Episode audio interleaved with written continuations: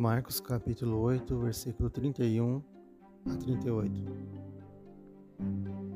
E começou a ensinar-lhes que importava que o filho do homem padecesse muito e que fosse rejeitado pelos anciãos e, príncipes dos sacerdotes e pelos escribas, e que fosse morto, mas que depois de três dias, três dias ressuscitaria.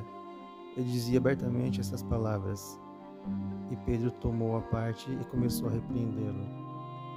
Mas ele, virando-se e olhando para os seus discípulos, repreendeu a Pedro, dizendo: Retira-te diante de mim, Satanás, porque não compreendes as coisas que são de Deus, mas as que são dos homens.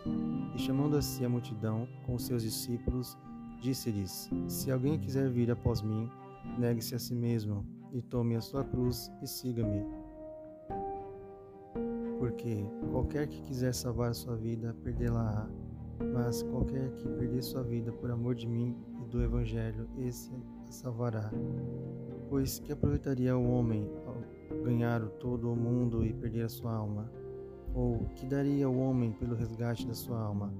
Porquanto qualquer que entre esta geração adúltera e pecadora se envergonhar de mim e das minhas palavras, também o filho do homem se envergonhará dele quando vier na glória de seu Pai com seus anjos, com os santos anjos.